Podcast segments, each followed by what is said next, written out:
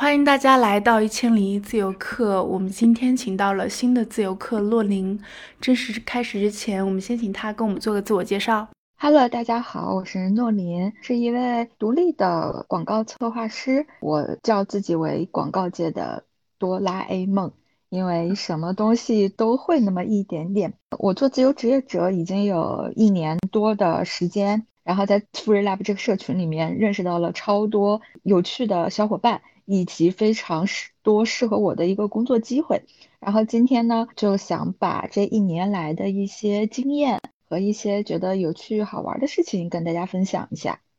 好的，嗯，我也很好奇，我有看诺林的资料，你是之前有其实蛮丰富的一个职业经历了。就你可能在四 A 或者你在 top 级的呃营销策划公司都待过，做到了营销经理。其实我还蛮好奇，为什么你就会选择自由职业？然后你的一个工作经历是什么样子？我觉得是不是都可以跟大家聊一下？我为什么选择自由职业？其实不是我主动选择的，而是一个被动的一个过程。我其实是在职场的这段经历当中，并不是特别的顺畅。我现在有八年多的一个工作经验。但是这八年我其实是频繁的一个跳槽，都是在广告的这个领域里面，比如说甲方、乙方，然后做策划、做阿康、做执行这些东西我都做过。嗯，因为不知道自己要什么，所以频繁的换工作。然后在二零二一年那年，就是因为疫情，在公司经历了一些职场内斗，然后以疫情的原因就被裁员了。非常的迷茫，就不知道自己接下来是在继续的换工作，还是应该需要做什么，就觉得自己到了一个人生低谷。因为像我们这个广告策划呢，平常其实大家都有一些想去看看外面世界的这样的一个想法，所以我是在很久很久很久之前，我知道在豆瓣儿有一些关于广告策划的小组，然后我当时就在那里面去发了一些。哎，就是有没有兴趣，大家一起聊一聊，做一些项目之类的一些帖子，就是做策划的帖子。然后就在我人生低谷，就是被公司裁员，不知道自己要做什么的时候，就有一个人很巧通过那个帖子找到了我，就问我说啊，我们现在有一个竞标的一个策划要做，那你能不能去做这个东西？然后当时我就会觉得，突然被裁员，手头也不太宽裕。就觉得哎，好像上帝给你送钱来了，就有这样的一个 感觉。我就把它当做了我当时人生低谷的一个救命稻草，然后我就去主动的、非常积极的去跟他聊，你想要什么样的一个东西，我能给你做到什么样子的。然后那是我完成的第一个策划的项目，然后我就发现，原来凭借自己的一个力量。凭借自己这么多年在广告行业里面不断的去积累各个领域的工作经验，原来自己可以独立的去做一些事情。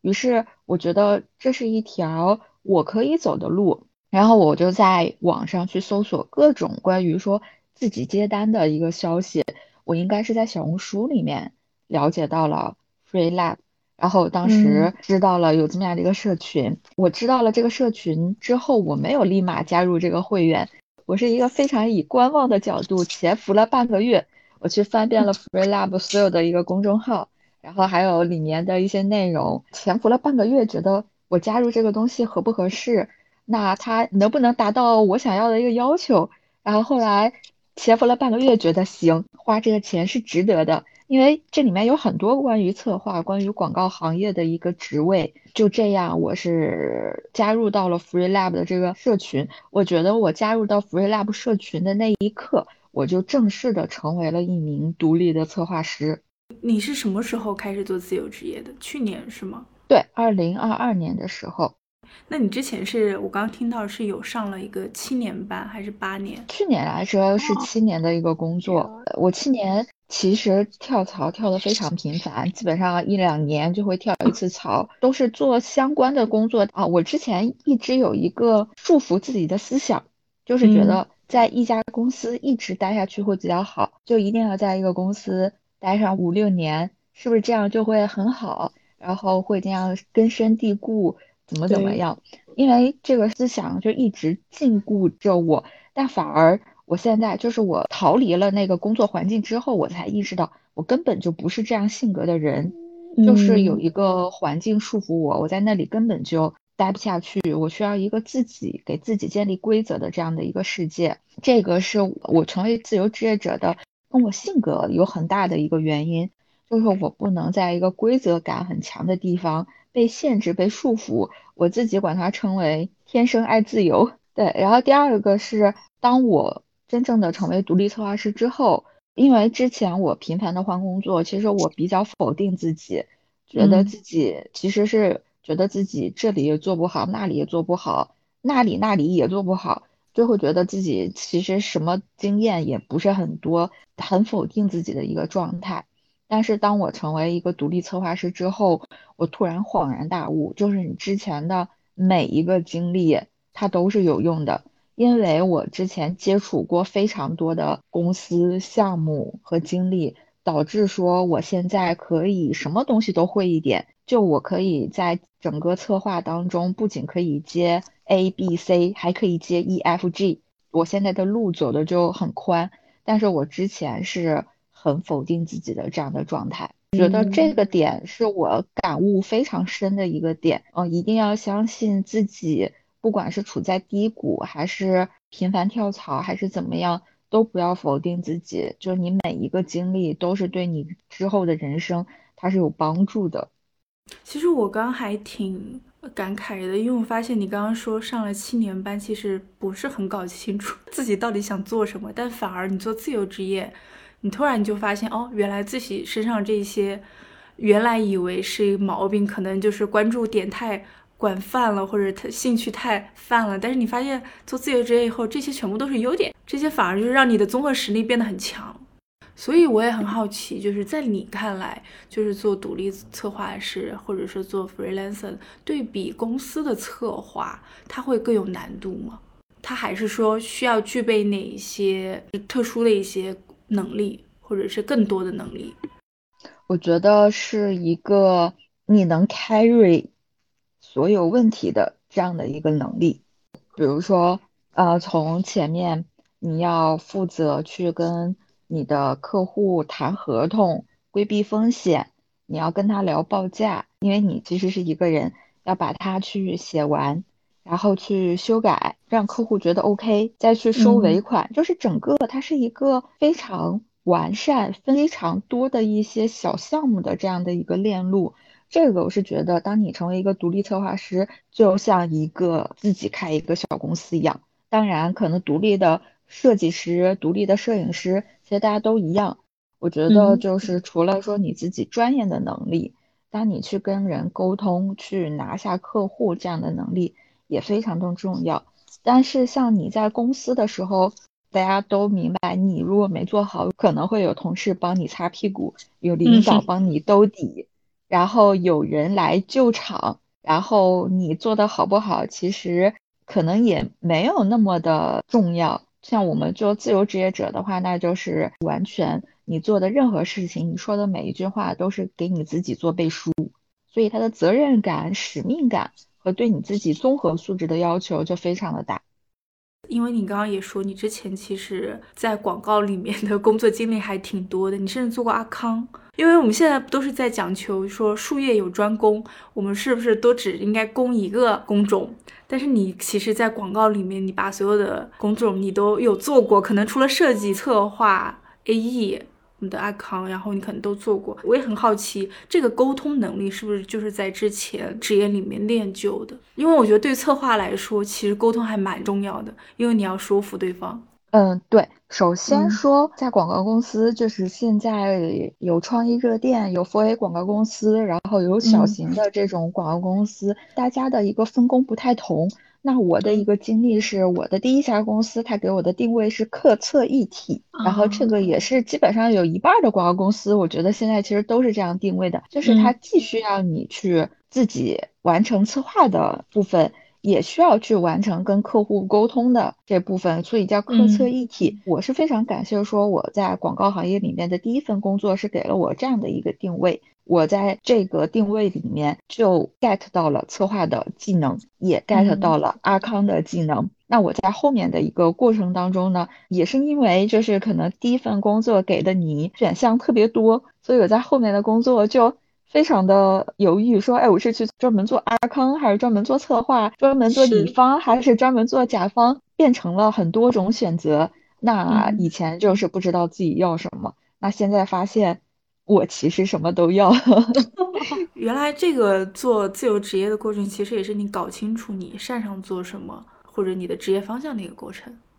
可能别人觉得，呃，我可能在大学期间，或者我工作一两年期间，我就找到了自己的方向，我就可以在某一个地方深深的扎根。我之前挺羡慕，就是他们可以很早确立自己的方向的，但是现在其实我也比较释然，就是每个人的生命的道路选择经历其实都是有所不同的。那我庆幸的是，我虽然说起步比较晚。了解自己的过程比较晚，但是我幸运的是，我了解到了我自己，不再纠结，不再犹豫，不再否定自己，现在可以很坦然的去面对我要做什么，我接下来可以做什么。就是心态会比之前好很多。那在诺林，你负责的一些条链里面，比如说你现在也在做，你自己是一个公司的话，你自己可能要管销售、财务管理或者客服。那你现在会觉得这个整个链条里面，对你而言哪个会是比较困难的吗？其实我觉得是在最前面拿下客户，就是销售的这个动作是最困难的，因为信任是最难的。像我们都是线上办公，大家其实并不互相了解。那我其实就是给你发一个简历作品集，和你介绍一下我的基本信息、我的过往经历、我的项目报价，那你就可以对我产生一种信任，觉得我可以做好，并付款给我。当客户选择了你的那一刻，你会觉得这种信任你是不可以。辜负的，我其实很感谢很多在 FreeLab 上面认识的客户，他一下就选择到了我，居然可以给到我这么大的一个信任，其实挺让我受宠若惊，也觉得我自己要有更多的一个责任感和信念感吧。所以建立信任这一个，我觉得是最难的。那有什么办法？在你的经验里面，我觉得第一个一定要真诚。你行就是行，你不行你不要装行，假的空的那些话什么的你就更不要说了。这个是比较虚的一个回答，那比较实的一个回答就是你的专业能力。专业能力就包括说如何报价，如何写作品集，如何去在微信可能沟通的那几个语言里面，能让对方感受到你的专业度、专业能力，能让他很快的信任你。就比如说，你很快速的回复了对方的消息，而且你非常的有条理。第一个我要怎么做？第二个，接下来我建议我们合作形式。第三个，我们可以再怎么怎么样的沟通。当对方觉得你的专业度在仅仅的几段话里面就可以体现的时候，那这也是我们互相增加信任的非常可靠可行的一个办法。我刚刚听下来，我突然想到了，我会觉得之前有在说，你说之前可能会比较否定自己，嗯，现在的话你会慢慢的一步步肯定自己。我我发现这个过程应该也是一个自信建立的过程吧。然后我刚刚又听到你在总结这个经验，我不知道你这个过程里面你有没有什么让你印象非常深刻的，就是这个自信它是怎么一步步的搭建起来的？一个是说我的职业的一个经历。那正好说，在我成为独立策划师、自由职业者之后，我变成了一个桶，可以把之前所有的东西装起来，都装到这个桶里面。我之前是属于散落在外面各个地方的一个可能小砖头一样，它散落在世界的各个地方。那我现在变成了独立的身份，我可以把之前的所有的经历、经验全都装到这个桶里面。那我就。可以把这些东西作为一个沉淀和总结，这些沉淀和总结让我更加有了自信。我反复提到说，我之前是否定自己的状态，否定接下来会怎么样，就会觉得去把之前的东西所遗忘，下意识的去忘掉这些事情，你就会变成了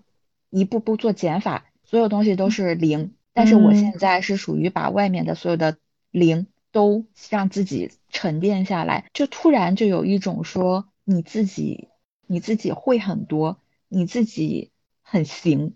这么样的一个调整的一个过程，因为自己沉淀很行，就有了自信。嗯，这个你是怎么意识到的呢？就是你会发现，原来过往的那些积累的东西，都是在你这儿都是有用的，都是可以持续下去的。我很好奇，这个经历你是怎么突然意识到的？还是说你在接案例的过程中？因为我觉得人好像最难的地方就是去相信自己。对，就是在接案例的过程中，比如说像我们这个策划概念特别大，然后分支又特别细。比如说，它分前端的一个品牌策划，就是从零到一给你做品牌咨询定位，包括后期的营销策划，做一些推广、campaign 创意、事件营销、公关、社媒的 social 种草，然后包括电商策划。视觉策划等等等等，然后从行业说来讲的话，汽车、快销、金融、美妆、护肤、食品饮料、大快销、母婴，知道这个行业里面它的分支特别多。然而，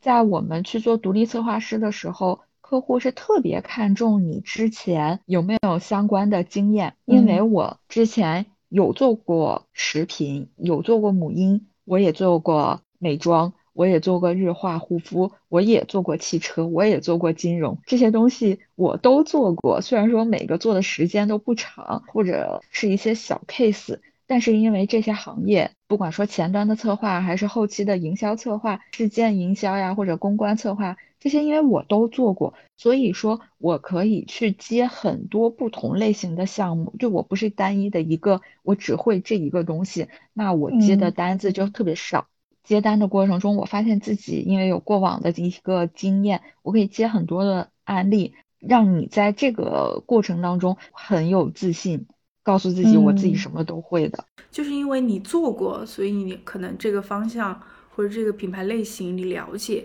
所以你就觉得完全可以上手。不光是我做过，我了解，甚至你在跟客户去沟通的时候，你接单的过程当中，别人都会问你。有没有相关之前这个非常细分的经验？就比如说，他会直接问你有没有酒水类的双微经验，就一定要细分到这个地步。你有没有说美妆的一个事件营销的经验？你会不会写 social 的种草方案？它都是具体的某一个任务给到你，所以它一定需要你是一个成熟的熟手，你之前做过。那我之前这些东西其实都有做过，所以我直接可以把我的案例发给他，我可以直接阐述说，如果我跟你合作，我会怎么样帮你解决你的这个策划，我是什么样的一个思路。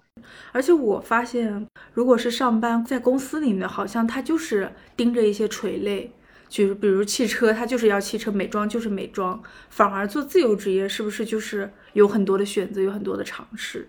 对，这个就是说，我是这样理解的，就是有些人他是属于像一根树一样在纵深的发展，他可能在一个餐饮公司一直做做做，他对餐饮这个行业里面会的东西非常的深。那像我的一个发展路径，包括我觉得会有很多小伙伴会跟我的路径其实是差不多的，就是我们是一个横向发展，我们不要求每一个点都深。但是我们要足够的把这张网铺的大而广。我可能之前会觉得那种像树一样纵深发展是好的，但是当我慢慢意识到我的一个性格爱好和我接收信息的密度程度来说，我是适合这种横向的去铺网的这样的一个发展，就是什么东西我都了解一点，但是我可能不会了解的那么深，但是我会。懂得面儿更多、更广一点。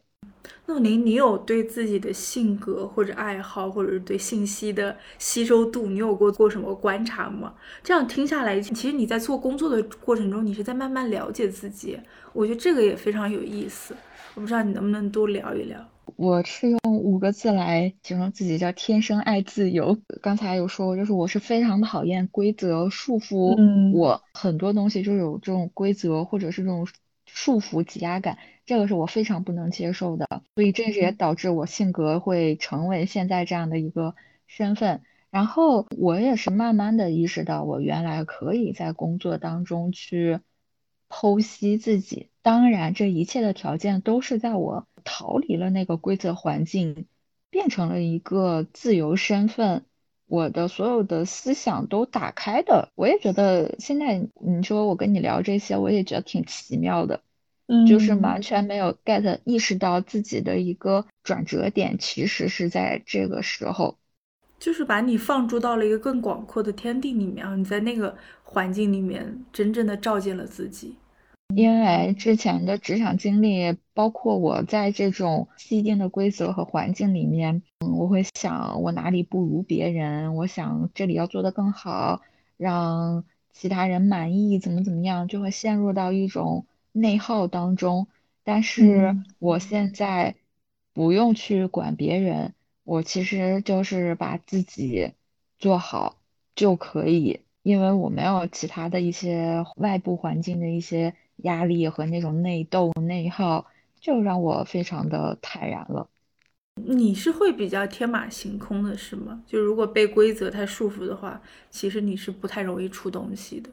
你会这样吗？是的，我是这样的。那你现在会怎么去规划自己的这个？职业竞争能力，因为你会说你是一个把会把网铺的很大的人，我不知道这个算不算，就是自由职业里面也是非常重要的一个能力哈，就是这个会不会就是你比较突出的地方？我觉得算是我一个优势，这样我可以接到更多的单子嘛。关于自己未来的一个规划吧，其实没有想到很远，我是属于那种走一步看一步的人。我没有很一个很详细的规划，我可能会看自己的一个能力和自己的一个在这个行业扎根的程度，可能会觉得后面要不要做一个小的一个团队，找也是这种自由职业者的合伙人接更多的一些项目吧。其实你没有准备就这个独立策划师一直做下去是吗？可能未来还是会想有一个合伙人。或者合伙的小伙伴，我定义的这种合伙人和小伙伴，那他也是独立策划师，只不过是说我可能一个人只能接的案例和我可以做的事情它是有限的，但是如果说两个人一起来做的话，我们就可以去接更大的一个项目，但我们其实都是独立策划师。那你现在会觉得独立策划师？比较重要的能力是什么呢？需要能力比较综合吗？我觉得啊，最重要的东西就是你是不是坚持做这样的一个事情，就是你要坚持的做独立。因为，嗯，有挺多小伙伴他其实是把它当做一个过渡来的。我就说我做一段时间，我这就是把这段时间可能熬过去，我就还是要做一个全职去回去上班。那那样的话，你对他的投入的精力，你对这个东西的了解程度就不会特别多。那我觉得，如果你真的要做一个独立策划师的话，我是很坚定的去做，我就是后面就要一直去做这样的一个身份。那因为我有这样的一个坚定的信念，就是我肯定不会再回公司去上班，那我就会去挖掘自己，比如说我是专业能力的再去提高，还是我去拓客的。这个能力去提高，还是我在复盘总结的能力去提高，那我就会有这样的一个抓手，去针对性的去弥补自己哪里的不足，让自己去接更多的单子，然后让自己的客单价变得更高。这样，其实你还蛮坚定的，就是会觉得，哎，自己可能会一直就是做独立策划师，因为就是刚才说了解到了自己的这样的一个性格。自由，不想被束缚，不想被内卷内耗，然后发现自己这样做很朴实一点，叫可以活下来，不至于被饿死。那发现，哎，为什么不坚持下来呢？你现在工作应该会更开心一点吧？就接独立的案子的时候，对，就是属于一种自由职业者的一个状态。当你状态好的时候，当你有想法的时候，你就可以疯狂的输出。当你没有想法，但你这段时间状态不好的时候，你当你生病的时候，就不做了，放过自己，我就好好的休息、玩耍、去看东西、去吸收吸入，所以它会有特别好的一个去调整自己的时间。这个就是当你在全职的时候，你是没办法的，你必须得在那个环境里面去调整自己。我做不到，我没办法处在环境里调整。我一定要逃离那个环境之后，再去调整自己。你现在的状态会是不是也比较更适合你做案子？其实我觉得在人在轻松的时候，或者是没有那么大压力的情况下，我觉得案子它其实会更流畅一点。就是不管写东西还是做方案，我不知道这个你会不会很有感受？嗯，我应该有半年左右的时间疯狂的输出，导致就后面的一段时间就是看到一些东西就想吐的那种状态。然后，当我发现了自己处于我不能再输出就写不动的情况下，我立马停止了。不管谁找到我，就是不好意思，我现在做不了，因为我知道，就算做了，也不是我能觉得我能做得好，那就是对自己不负责任，对对方也不负责任。我立马去调整自己的一个状态，然后让自己的状态恢复到正常的那种程度之后。我再重新开始工作，然后觉得这个波浪式的这种周期调整，就忙一段闲一段，其实蛮好的。你是不能接受自己出一些样板货吗？出一些行货？因为我觉得很多广告公司它就是会出一些行货，它这个方案给那个方案用，还蛮经常的。首先就是肯定不可能。因为你对自己所有拿出产出的东西要负责任，尤其是你现在作为一个独立策划师，我们也可以管它叫个人 IP，那他所有的东西后面都是为你背书的。这个首先是你的职业态度的一个问题，那其次就是我们做语言、做文案、做策划这种东西，它不是物理，不是数学，它没有唯一的公式、唯一的定解。那也因客户的价格、客户的要求都不同，所以说每一个产出的啊，包括时间给的紧急程度都不同。那每一个东西，我觉得只要尽你自己能力最大范围内去完成，我觉得就 OK。它没有一个恒定的评价标准，这个东西就是好的，这个东西就是不好的。那第三个呢，就是。这个好不好？还有一个平衡，就是基本上过了一个月、三个月、半年、一年之后，我反正都会觉得我之前做的东西都是屎。我会觉得说之前，哎，好像这里我还可以再改一改，那里我可以再完善完善。如果现在让我做，我可能会再增加一些东西。但这个就是你不断进步的一个过程。突然发现，好像如果能做独立策划师或者是更独立的职业，其实大家。更多是能为自己作品负责的，但是这个点在工作上面可能是办不到的，就是我们不可避免的可能要做出一点 很非不是一点是很多屎一样的东西。对，就如果说我在公司里面可能办得到的话，我可能就在公司办到了，因为在公司的这个环境里面，评价你这个人，他涉及的因素就特别多了，你跟同事、跟领导。的关系，你的性格，你融不融入这个环境？这个公司是宽松的环境，还是很严谨的？还是什么样的一个环境啊？那它的财务效益好不好？这个小组需要什么样的一个人？他会全方位、立体的去。让你为这个公司而服务，你自己一个人的时候，你就不用考虑这么多，我只要保证我的专业能力，OK，这个事情就变简单了很多。所以你在公司的时候，你可能会被很多其他的精力牵扯进去，你不能百分之百投入到你的专业技能当中。但是我会觉得，就是做独立策划师，其实也是要面对客户很多各种细枝末节的问题。我不知道，像洛林，你有没有在接案子里面过程中很崩溃的时候？然后你怎么样要保持一个好的心态或者精力来应付这一切？首先。就是真的会有很多细枝末节的问题，因为像我列的这样的一个链路，从前端的拓客到你自己去谈合同、谈价格、接项目、写案子，一个客服当你的内容给他之后。你要问他亲，你满意吗？你对我的这次服务满意吗？我们要不要下次记得还要再光临啊？怎么怎么样？所以说这个链路里面就会涉及到非常非常非常多的问题，比如说你报价的时候，你不能给自己挖坑，你什么时候收尾款，什么时候收多少的定金比例，客户反复要求修改怎么样？但是这些问题呢，我是这样处理的，就是。我把每一次的案子都会做一个复盘的总结，我列了非常长的我在沟通当中遇到的问题，以及下一次要避免的问题，把每一次遇到的坑我都有一二三四详细的去列好。也就是说，我每一次我不担心产生那些细枝末节的问题，因为我之前呃都会把丑话说前头，或者说我之前把坑都踩过了。当我之前第一次踩坑的时候，我的心态是比较好的，因为我会告诉自己，嗯，没关系，我踩坑了之后我会复盘，我会告诉下一次自己不要再怎么做。举个例子，我之前。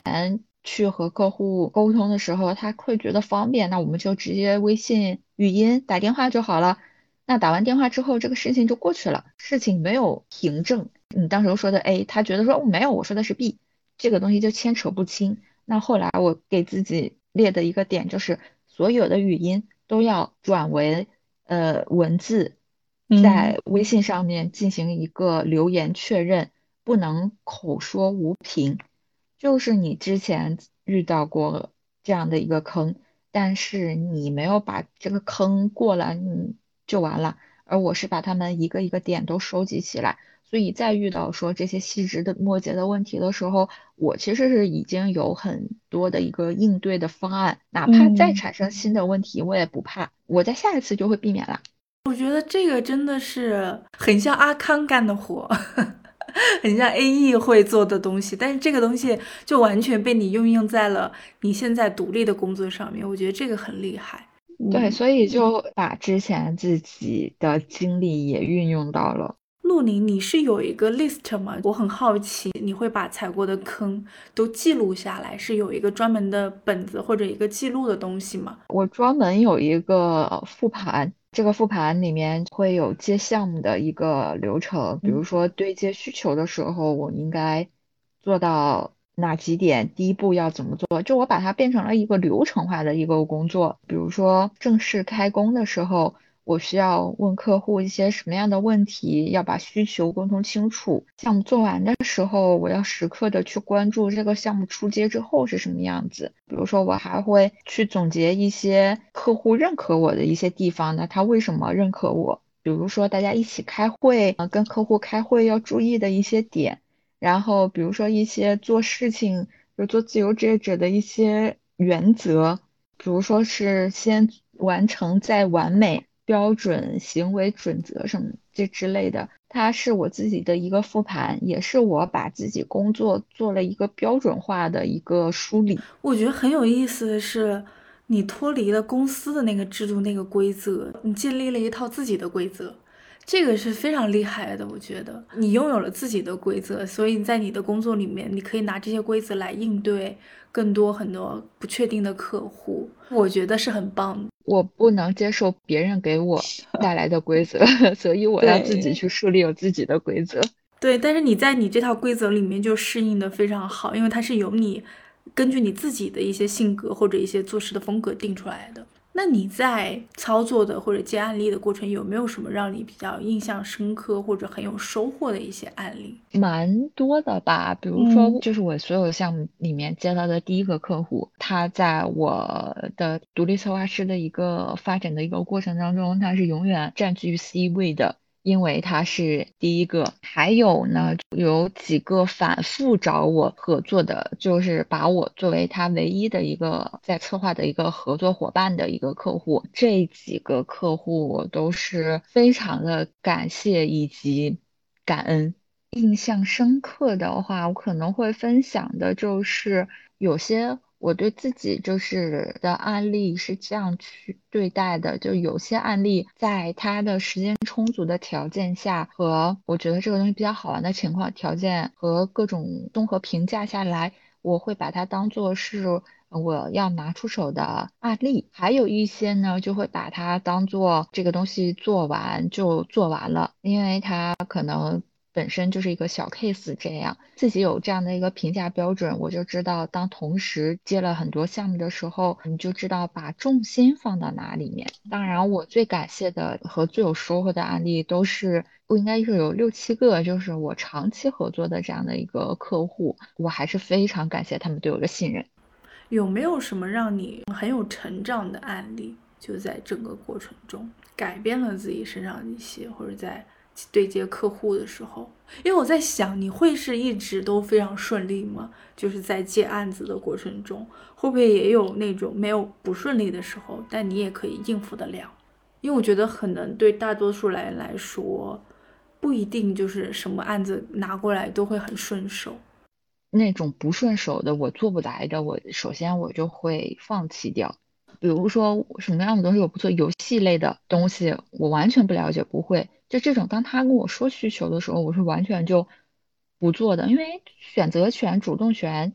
能不能做这个东西在于你，他不是说像在公司里面可能给你一个任务，不管你行不行，你都要迎难而上的这种。所以说，当你接案子的时候，这个东西首先就是你一定能做的。那可能会存在的困难就是，比如说这个东西很急，能让你一天之内或者是两天之内就要把它搞出来搞定，就很急。呃，然后我觉得对我来说最大的困难是我这个人有一点点拖延，就有的东西就会放到你越急我越写不出来。那可能你这个东西不太急的时候，我反而说比较有灵感。但事实上，当客户找到你的时候，当我们作为一个独立策划师去接案子的时候，基本上都是急活，没有一个说能给你完整的那么长思考的一个时间。所以我觉得这个对我来说比较是困难的。所以你那种急活，你就是不接，就是按照你自己的性格来的话，会看我自己的状态，而不是性格。就我最近的状态非常的好，我可以去产出写这个东西的时候。我相信我自己能产出的时候就会接，当我状态不好的时候，我就不会接。我听下来，我感觉你跟自己相处的还蛮好的，因为我刚刚其实，在前面也听到你说你有安，或者是安慰自己，或者是有商量，或者是看自己的状态，其实就是一个跟自己这些过程，我觉得都相处的很好。对，因为我们其实做自由职业者，就是为了就是不要让自己那么的卷，那么的逼自己，所以你就会放到一个非常平和的一个心态和环境。因为你有说到，其实独立策划师大部分是独立工作嘛。其实我刚刚我一开始看到这个的话，我也会担心。我说，嗯，如果你是一个人工作的话，我觉得这些作品可能会缺乏一些校对的坐标，就是你你可能也不会知道。如果你在公司的话，你可你的老板、你的同事可能会来说，或者拆穿，或者是对你这个东西提意见。但是你自己的话，你怎么能确定这个东西？可能就是客户要的，可能就能打中他的点。其实我还蛮好奇的，这个其实是一个沟通上的一个技巧，因为我刚才有分享过，我们做的这些文字的东西，它都是没有唯一和确定性的答案的。嗯，我觉得这个呢，不光说你是独立策划师，还是你在公司去做这个东西，都需要去前期了解的一个东西叫交付标准，就是你要知道你的客户、你的领导。他想要的是什么？他的交付标准是什么？我遇到过的领导，他喜欢 PPT 字少的；第二个领导喜欢 PPT 字多的。这个呢，就是你能不能在你写东西之前，你就去洞察到他是什么样的一个做事风格，喜欢的一个标准。那跟客户也一样，我从来都不认识你，我就会先问你说，你对这次的方案的期待是什么？有没有你的一个交付标准和案例？你有没有觉得最近哪个东西做得好，或者是说你想要这个东西达到什么样的一个标准和程度？嗯，就这个东西我会提前问，我会先 get 到你的一个目标的一个及格线，期待值在哪里，然后我看我能不能够得着。哎，咱俩的点是不是在一致？在一致行，我就做。你的期待值如果在抓星星、抓月亮。对不起，我达不了，我做不到，那我们就下次有机会再合作。回到之前，我那种客户很多细枝末节的问题，我在前期的沟通当中就会把这些东西都规避掉。嗯，我不着急接项目，但是在我接项目之前，会问很多的问题，去了解很多的情况，去帮自己去选择客户、选择案例和规避风险。但是我觉得这个真的是需要很深厚的一个经验，或者是有足够好的一个沟通能力，我觉得可能才能做得到。上次直播的时候，有小伙伴问说：“哎，工作多少年之后建议可以成为独立策划师？”其实我真的觉得说，需要你前面积累了一定的经验再出来，否则你如果没有很多经验的话，那你就是在不断的去给自己挖坑，然后去在挫折当中成长。虽然也是一条路，但是太磨损人了，我觉得 真的没有必要受这么大的苦。对。所以我觉得我在这个时间点出来也蛮好的，就是我之前有了很多的工作经验之后，然后有这样的一个机会可以自己独立做。你现在会控制自己的工作量吗？就是会让自己一个月或者一周接多少工作，然后每天工作多少小时，你会有这样的控制吗？我是这样的去划定自己的，一个是看自己阶段性的状态。我是阶段性状态好和阶段性状态不好非常的明显。通俗一点，我是一定要忙一阵儿之后要休一阵儿，再忙起来，再休一阵儿，这样的一个循环。所以说，我对自己每一天工作的时间没有一个固定的一个设限。我可以在忙的那个时候全天都在工作，但是我在可能在闲的时候，我可能一点工作都不做。Free，呃，就是做自由职业者的一个周期是这样的。你也不会焦虑是吗？就是那种每天我都要工作，哎，万一不工作之后怎么办？其实你不太会有这样的焦虑，是吗？我现在不会焦虑，因为我发现当我不工作，我会选择我的爱好是去看体育比赛，去看篮球，去看网球，看滑冰。我发现我去发展自己的爱好，或者我去看电影、看书，去看外面的风景，和朋友出去聊天，它都是。给我自己的吸收东西的一个方法，因为像我们做策划、做创意、去写东西，你都需要不断的输入嘛。只要我活着，就算睡觉，它也是一种能让我 get 汲取新鲜灵感的一种方式。对，所以我就觉得人生每一秒它都没有浪费，就是你看所有的东西，它都会为你过后是有帮助的。嗯，我觉得你这句话说的特别好，就仿佛为了你这个自由职业的过程，而且我就觉得你不是那种特别焦虑的人，也比较适合做自由职业。就是，但是你焦虑也会把这个东西导向会比较正向一点。我是在公司工作的时候焦虑完了，这也挺好的，就你自己不在，把自己给自己解放出来了。嗯，那我们还有一个常规的问题，因为听我们这个播客或者是关注 Free Lab 的人，他可能有很多还是在上班，他可能是做一个半自由的职业。我不知道，对像你这样已经有一年多的独立策划师的经验人来说，你会给这些人有哪些经验，或者对即将想要进入做独立策划师的这个自由职业者们，你有什么建议吗？就是说实在一点的一个专业的一个。建议就是，不管你现在是处于一个想要做独立自由职业者，或者是在观望怎么样，把自己的作品集先做起来，这个东西非常非常的重要。这个东西就相当于相亲的时候，你们谁也不认识谁，你先给到对方你的基本介绍和信息，是别人信任你的一个基石，第一步。关于这个作品集能展开的点非常多，比如说里面可以去展示一些你对生活的一些有趣的一些理解。就是我说他作品集有一个公式，叫好看的皮囊加有趣的灵魂。好看的皮囊就是你这个作品集要写的好看一点，就整个排版什么的要好看一点。那有趣的灵魂就是不管是做策划、做设计。还是做各种的自由职业者，我们其实都是为了探寻这个世界的丰富多彩的多样性。所以说，如果你在作品里面去能够表达出你有趣、好玩，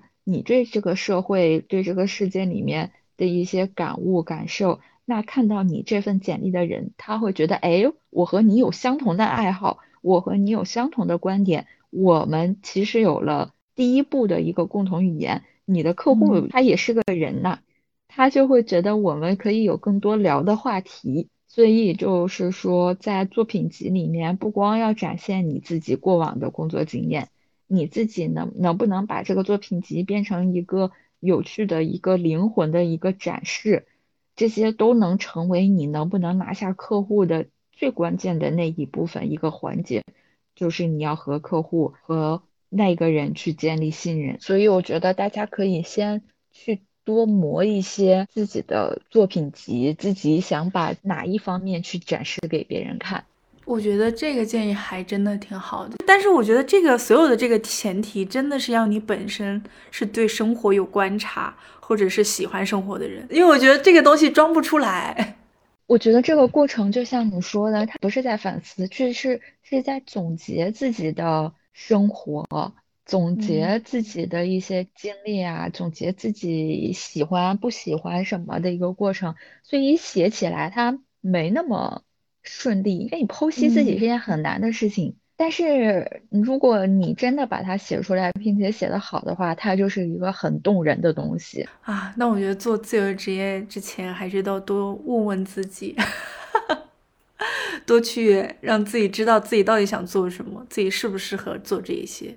对我，一个是说，就是你做自由职业只是为了过渡，还是你非常坚定的想做这个东西？以及你自己的性格，然后你自己关于金钱的一个储备，因为不可能一开始就接到单，以及你过往的经历，比如说像设计、插画、翻译、程序员、广告文案这些东西都是可以做自由职但是你比如说化妆品的这种产品经理，他可能就不太好作为自由职业者，就跟你自己过往的工作经历也有很多的一些关系，你适不适合做这个职业？嗯，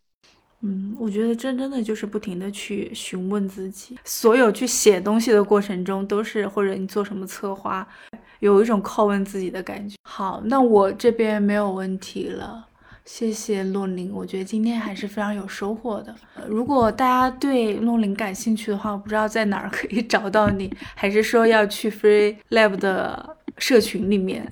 对我还没有社交账号，然后因为我们 Free Lab 有很多的垂直社群嘛，我们组建了一个策划群，在那里面能找到我，我也是在策划群里面最积极踊跃发言之一的小伙伴。我觉得呃听这篇播客的小伙伴，大部分应该都是广告行业相关的从业者，所以说如果是 Free Lab 会员的话，一定去找到 Daisy 的微信，去加入到。策划的垂直群，好的好的，那谢谢洛林，希望我们之后还会有机会聊，